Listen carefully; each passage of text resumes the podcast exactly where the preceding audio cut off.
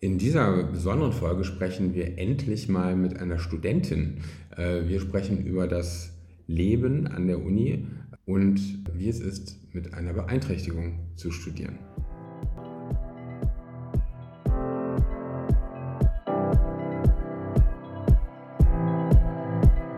Herzlich willkommen zum Podcast Student mit Politiker. Ich bin der Student Jonas, 23 Jahre und studiere Wirtschaftspsychologie. Und ich bin der Politiker Alexander, 40 Jahre alt, kandidiere für den Bundestag und bin Mitglied des Städteregierungstages.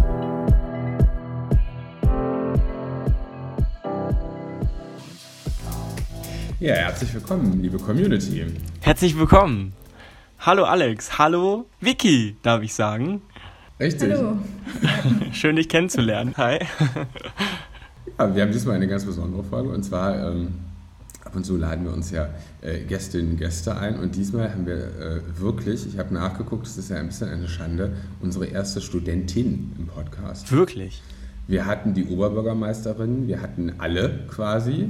Äh, kurz, also das ist das Geheimnis dieses Podcasts, alle, die hier ein Interview geben, werden nachher Oberbürgermeisterin. Das haben wir, äh, haben wir, haben wir, haben wir etabliert. Oder Professor oder ähm, sowas.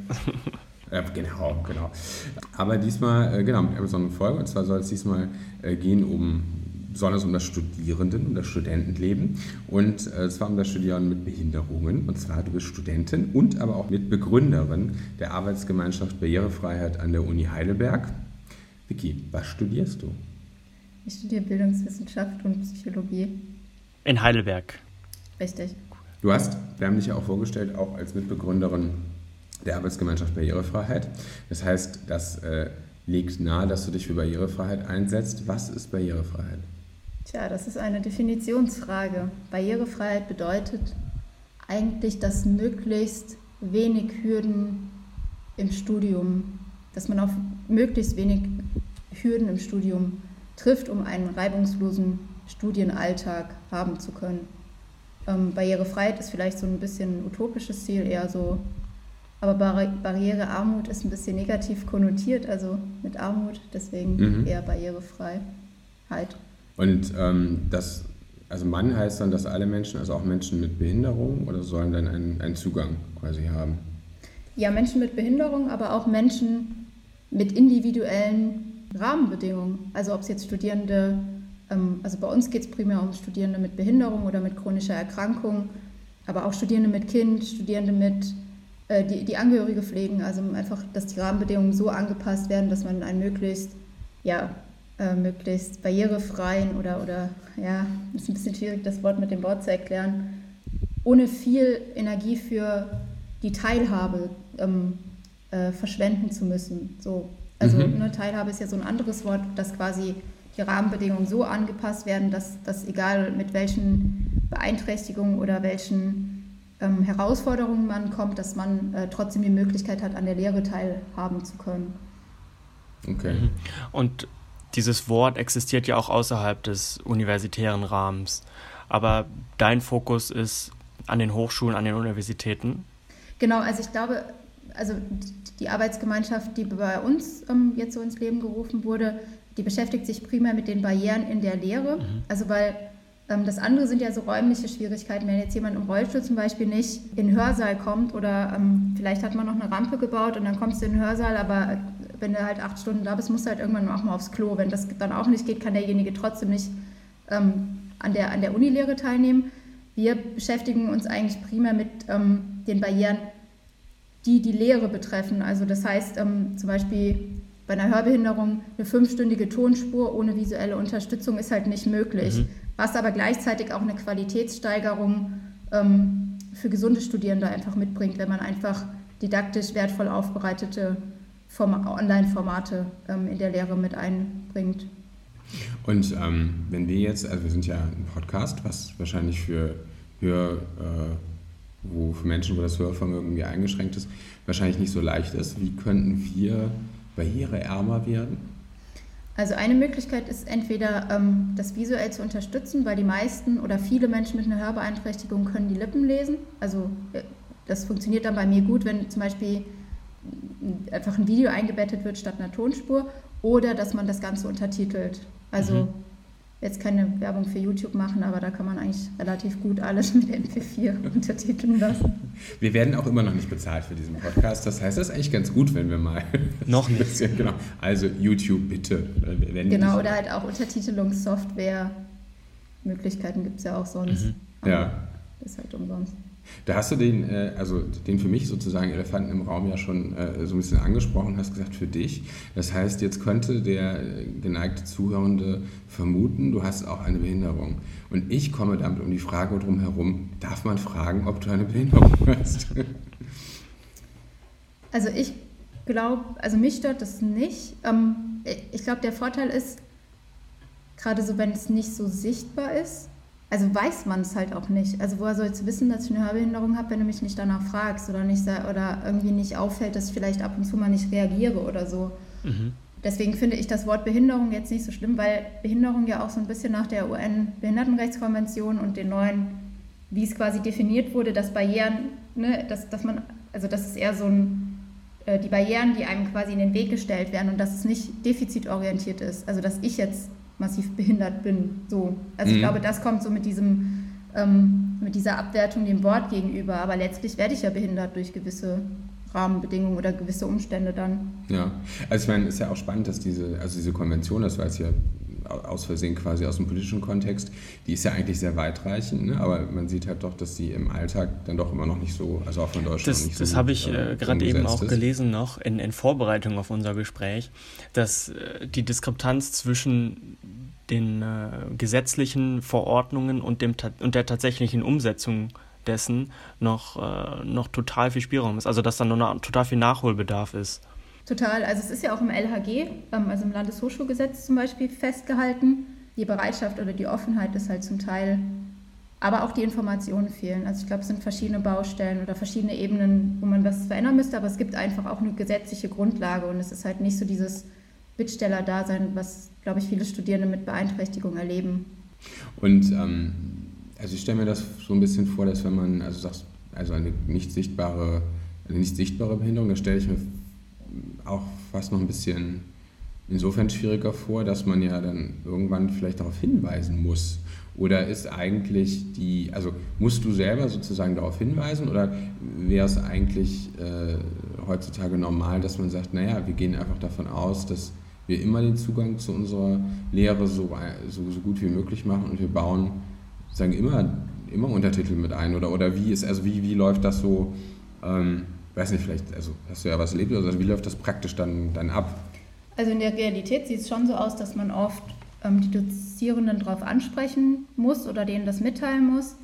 Ähm, ich glaube, man muss berücksichtigen, dass man, also wenn ich jetzt ein, oder wenn ein Dozierender einen Kurs gibt und man hat jemanden drin, der ist hörbehindert, der andere ist blind und dann kommt mal jemand, der hat eine autistische, eine Störung aus dem Autismus-Spektrum, dann wird es ein bisschen schwierig, allen gleichzeitig gerecht zu werden. Ich glaube, von daher ist so diese Sensibilität oder diese Offenheit für dieses Thema und zum Beispiel, dass ein Dozierender am Anfang fragt, gibt es Studierende äh, mit besonderen ähm, äh, Bedingungen so, ähm, dann könnt ihr euch jederzeit an mich wenden. Ähm, dann ist einfach mal so der erste Schritt, also da muss ich nicht von mir aus, das mache ich natürlich oft, weil bisher bin ich noch nie gefragt worden, den ersten Schritt, ne, denjenigen anzuschreiben und da auch so ein bisschen so ein Outing, also mhm. je nachdem auch mit Nachteilsausgleichen oder so muss man ja dann ähm, das auch sehr offenlegen, was, was die Problematik ist. Und ähm, wie, wie, also was, was ich mich oft frage, ist, wie, also gab es bei dir da auch eine gewisse Entwicklung, wo du sagst, früher hattest du da mehr Schwierigkeiten mit oder äh, wie war das? Also das bestimmt. Also ich glaube, man wächst da schon so ein bisschen mit den Erfahrungen auch, die man, die man so macht oder die ich auf jeden Fall jetzt so gemacht habe, würde ich schon sagen. Ähm, ich sehe zum Beispiel, also gerade jetzt so von Präsenzlehre zu Online-Lehre, also ich glaube, in der Präsenzlehre habe ich mich relativ gut damit arrangiert. Ähm, da war jetzt zum Beispiel die Hörbehinderung für mich kein großes Problem. Also da wusste ich immer, wo ich mich hinsetze, ähm, dass ich den Dozenten, die Dozentin mhm. angucke. Mhm. und das war selten der Fall, dass jemand geredet hat, ohne dass du ihn auch gesehen hast. Mhm. das ist jetzt zum Beispiel in der Online-Lehre könnte ich überhaupt nicht teilhaben, wenn ich das nicht kommuniziere. Also gerade so diese ganzen Veranstaltungen, wo dann einfach nur noch schwarze Kacheln sind, ähm, das kann ich dann, also da bin ich raus, wenn, mhm. wenn niemand ähm, bereit ist, die Kamera einzuschalten und zu sprechen oder mir nicht jemand das paraphrasiert, was gesagt wurde. Ja, gibt es denn irgendwelche Geschichten, die du, äh, vielleicht ist das jetzt auch schon die vorgezogene Kategorie, die wir ja am Ende haben, aber irgendwelche Geschichten, die dich irgendwie nachhaltig auch noch ja, beeinflusst haben? Schöne Geschichten, aber als auch irgendwie wie traurige Geschichten? Ja, also ich glaube, so ein Beispiel ist, was irgendwie so ein bisschen ähm, vielleicht traumatisch, aber irgendwie dann auch wieder so absurd war, dass es dann auch wieder lustig war, ist, wenn Nachteilsausgleich zum Nachteil ausgelegt wird. Ne? Also so, mhm. ja, Sie haben ja jetzt mehr Zeit gehabt bei der Klausur, dann werden Sie ja nachvollziehen können, dass eine 1-0 nicht drin ist. Das widerspricht halt absolut dem Verständnis eines Nachteilsausgleiches. Mhm. Ne? Also wenn ich von mhm. vornherein quasi mit, ein, mit berücksichtigen muss, also mir wird ein Nachteilsausgleich gewährt aus den Gründen, dass ich quasi diese Beeinträchtigung habe und zum Beispiel während einer Klausur Medikamente einnehmen muss oder ähm, keine Ahnung, ähm, eine Pause machen muss, so ähm, und dann ist aber von vornherein klar, dass ich nicht so gut bewertet werden kann wie jemand anderes, dann ist das keine Form des Nachteilsausgleichs, sondern dann ist das eine Form der Diskriminierung. Ja. Ne? So, also, und ich glaube, mhm. gerade so bei einer Hörbehinderung passiert das relativ schnell. Also ich hatte da auch ein Beispiel mit in einer, in, in einer Prüfung, einer Online-Prüfung, weil ich konnte nicht an der Präsenzklausur teilnehmen wegen einer, ähm, auch wegen einer Autoimmunerkrankung. Und das ist jetzt gerade in der Corona-Zeit, immer bei Präsenzklausur muss man natürlich sehr darauf achten, wenn dann in einem Raum geschrieben wird. Ähm, und ich hatte das vorher alles abgeklärt, hatte darauf hingewiesen, ähm, dass bitte Fragen eingeblendet werden, ähm, dass äh, die Wiederholung bitte nicht in die Bewertung mit einbezogen wird, weil ich halt nicht immer alles sofort verstehe. Und ich meine, die technischen Umstände sind ja auch nicht immer so einfach. Ich bin dann auch ein paar Mal aus dieser Konferenz rausgeflogen.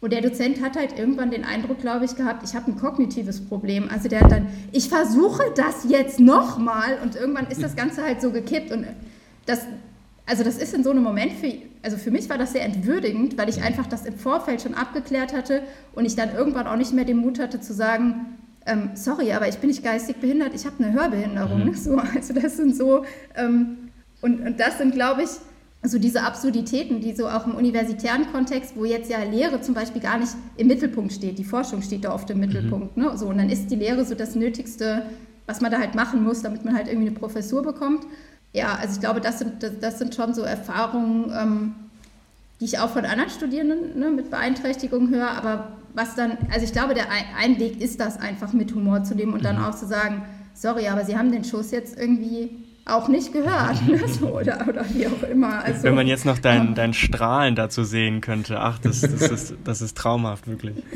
Ähm,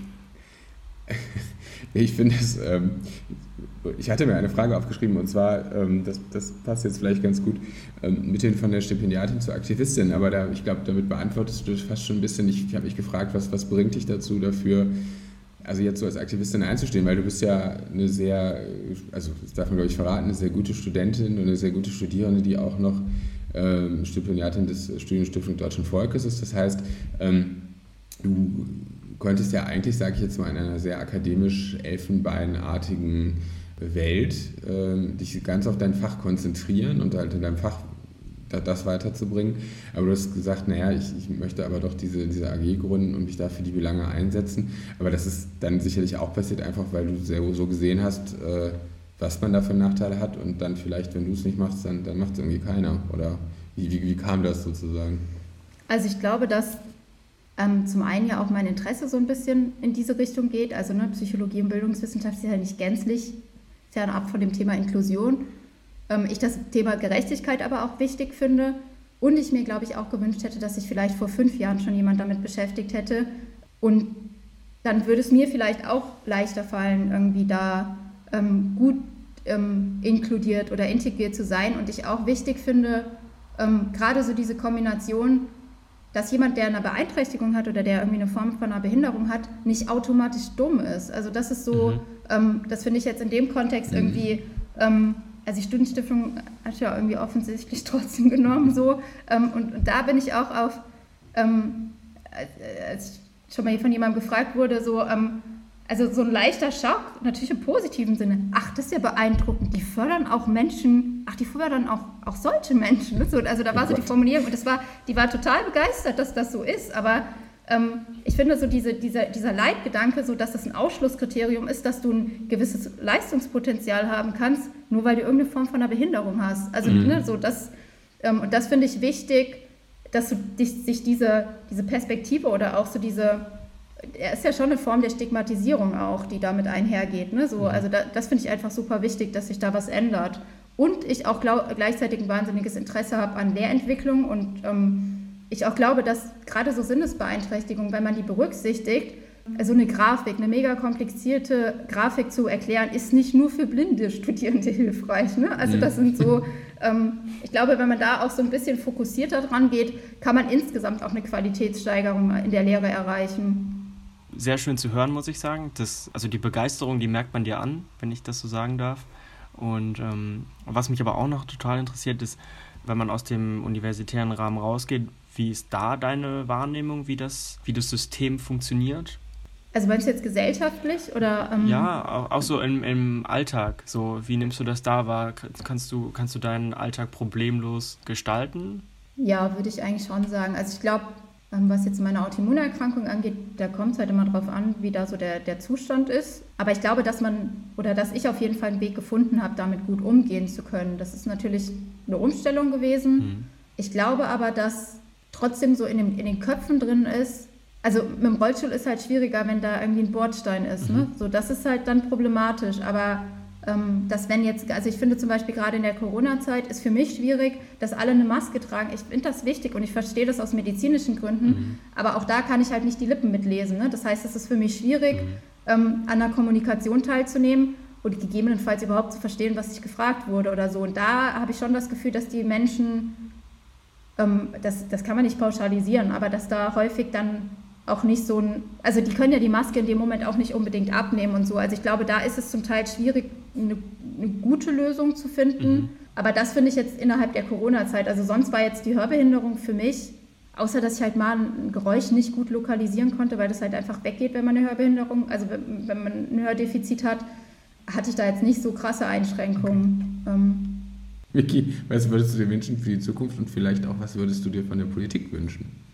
Ich glaube, also ich würde mir wünschen, dass grundsätzlich ein wertschätzenderer Umgang zwischen Menschen herrscht. Und gerade wenn Hierarchien betroffen sind, also wie jetzt zum Beispiel im universitären Kontext, dass das eine völlige Selbstverständlichkeit ist, dass man wertschätzend miteinander umgeht und ähm, dass es völlig okay ist, dass jeder Mensch individuelle Umstände mitbringt. Ne? So, also ob das jetzt ist, weil jemand irgendwie also gerade in der Online, ne, so dieses Zwangsouting von, von, äh, von Transmenschen oder, ne, also so, das ist ja auch so ein Thema. Also ich glaube, da würde ich mir einfach, dass grundsätzlich so eine, so eine abwertende Haltung nicht da ist oder so eine, also ne, man versucht mhm. die Dinge einzukategorisieren, aber ich glaube, man kann das wertschätzender gestalten. Mhm. Und da glaube ich, ist diese Sensibilisierung oder auch diese Offenheit, diese Bereitschaft, auch in den Dialog zu treten, total wichtig und nicht sich zu versperren. Also ich glaube, gerade so dieses Thema Krankheit ist mit der, mit der Corona-Krise auch irgendwie ins Bewusstsein gerückt, dass es auch jederzeit jeden treffen kann. Ne? Jeder kann äh, mhm. irgendwie äh, innerhalb von kürzester Zeit potenziell beeinträchtigt sein. Und ähm, ich glaube, da ist einfach wichtig, diese Offenheit ähm, und diese Sensibilität ähm, zu erreichen.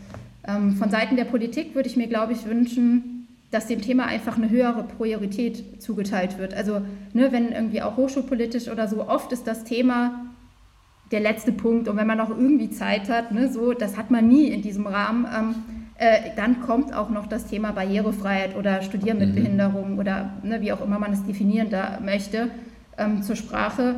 Ähm, und ich glaube, dass es zum Teil im politischen äh, oder, oder ne, also da einfach auch ein größerer eine größere Anerkennung, dass es ein Menschenrecht ist und dass es keine Bittstellung ist ähm, von Menschen, dass sie irgendwie teilhaben wollen, ähm, sondern dass es ihr Recht ist, teilzuhaben und dass dann einfach auch die Rahmenbedingungen dementsprechend angepasst werden müssen, dass die Teilhabe auch ermöglicht wird. Mhm. So.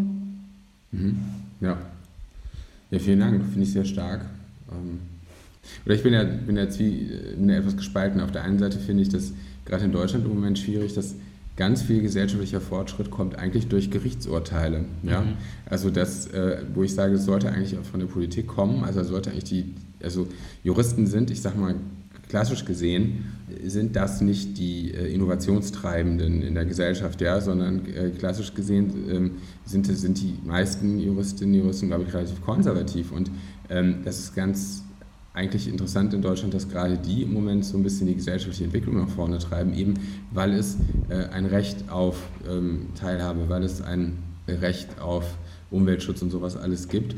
Ähm, aber eigentlich sollte da die Vision und das, das, äh, ja, das weiter Vorausschauende sollte da eigentlich eher, oder das Innovativere sollte da eigentlich eher aus der Politik kommen und nicht, nicht, nicht von den Juristinnen und Juristen. Ähm, aber das, genau, fiel mir nur, nur auch noch dazu ein. Aber ähm, Jonas. Was ich mir gerade auch noch vorstellen würde, was vielleicht schön ist, auch fürs Publikum zu hören, welchen, welchen Tipp würdest du jungen Menschen mit auf den Weg geben wollen? Vielleicht erkennt einander an als gleichwertig und ähm, bevor, also ich finde wirklich diese Wertung wichtig, dass das zurückgenommen wird. Also dass so dieses, ich erkenne an, dass du ein Mensch bist, ich bin ein Mensch, äh, Alex ist ein Mensch ähm, und wir bringen alle irgendwie unsere eigenen Bedürfnisse, unsere eigenen Meinungen, unsere eigenen, was auch immer mit. Ähm, und da einfach so eine Offenheit, die wertschätzen. Also ich finde gerade diese Wertschätzung wirklich enorm wichtig und mhm. was jetzt äh, junge Menschen angeht, im Umgang selber damit, glaube ich, auch den Mut zu haben, ähm, sich, sich da ähm, dafür nicht zu schämen und einfach auch, ähm, also ich glaube, manche Sachen ist auch wichtig, sich da nicht zum Opfer zu machen und zu sagen, ähm, ich armer behinderter Mensch, ich, ähm, alle sind so gemein zu mir, sondern auch zu sagen, hey, ähm, der kann nicht wissen, dass ich eine Hörbehinderung habe. Ähm, ich versuche das jetzt nochmal auf dem und dem Weg konstruktiv zu klären. Also ich glaube, so diese gegenteilige äh, Vor, Voreingenommenheit oder, oder ne, so, mhm. dass man voreingenommen ist und versucht darüber zu urteilen. Also ich glaube, da ist wichtig, generell eine Bereitschaft, auch konstruktive Lösungen zu finden, mitzubringen und wie gesagt auch in diese aktive Rolle zu gehen und nicht zu sagen, ähm, also diese Opferrolle zu versinken. Mhm. Sehr schön, gefällt mir sehr gut. Also, wie gesagt, ich könnte jetzt noch ewig mit dir weiterquatschen. Ja, vielen Dank, Vicky. Dann kommen wir schon zu unseren immer drei schnelle Kategorien. Am Ende vom Podcast, da geht es immer um ähm, die Kategorien, die ich jedes Mal vergesse, um äh, Dankbarkeit, gute Stories und Kompliment. Gute Story haben wir quasi eben schon, eben schon mitbehandelt in Jonas Effizienzgedanken, oder? Ich finde, Vicky, du bist eine richtig gute Story. Na, oh, ja, du musst dann bitte noch ein Kompliment und äh, wofür du dankbar bist sagen. Wir können nicht dran vorkommen.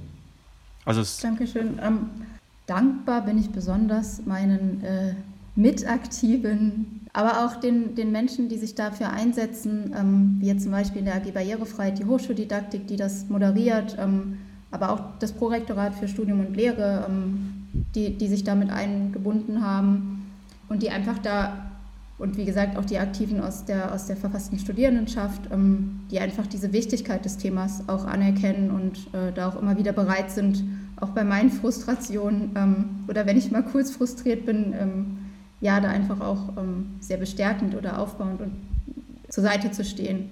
Man kann sich dich so gar nicht, um ehrlich zu sein, äh, frustriert vorstellen. Aber ähm, so, ich auch nicht gerade. Das machen wir dann in einem neuen Podcast. Da werden wir dann, wenn wir solche Momente sammeln.